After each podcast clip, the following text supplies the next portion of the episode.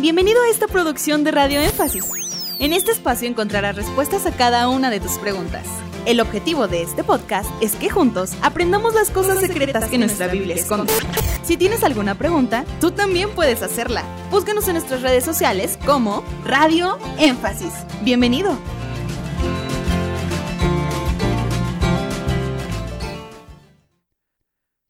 ¿Qué pasó con los ángeles que cuidaban el camino del árbol de la vida? ¿Siguen ahí?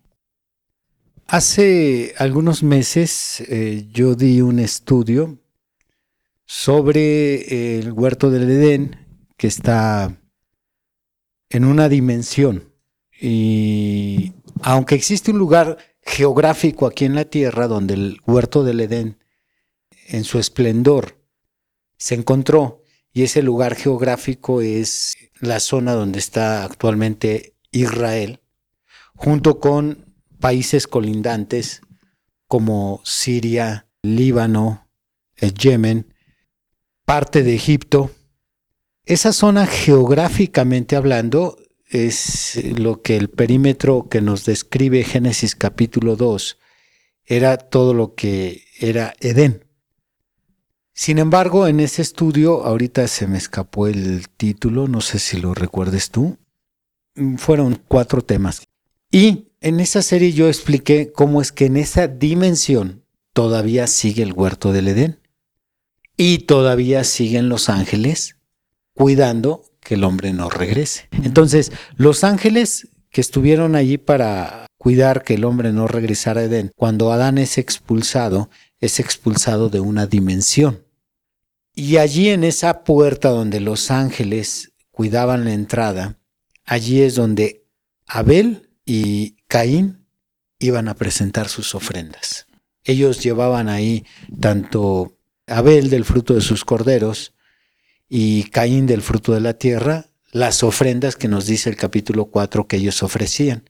Iban ahí a la entrada de la puerta porque no podían ir más allá, ya que estaban aquellos ángeles protegiendo la entrada y el camino que conducía al árbol de la vida. Y digamos porque los hombres en ese momento tenían el conocimiento para llegar al árbol de la vida.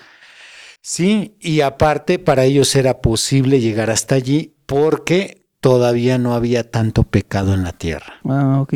Ahora, y en este momento, como que ¿por qué seguirían ahí los ángeles? cuidando siendo que la humanidad pues no sabe llegar ni al árbol de la vida y su condición pecaminosa no le permitirían llegar hasta ahí? Porque nada de eso cambió cuando eh, el hombre cayó. El árbol de la vida, el camino, Edén, en particular el huerto, todo eso quedó intacto. Entonces, un día todo eso será restaurado. Ahora, cuando Dios pone ángeles a proteger un lugar, respondiendo a la pregunta por qué habrían de estar allí, no solamente protege a aquellos ángeles, protegen eh, lo que sería la seguridad que pudiera ser violada por parte del, del, mismo hombre, sino también de huestes espirituales.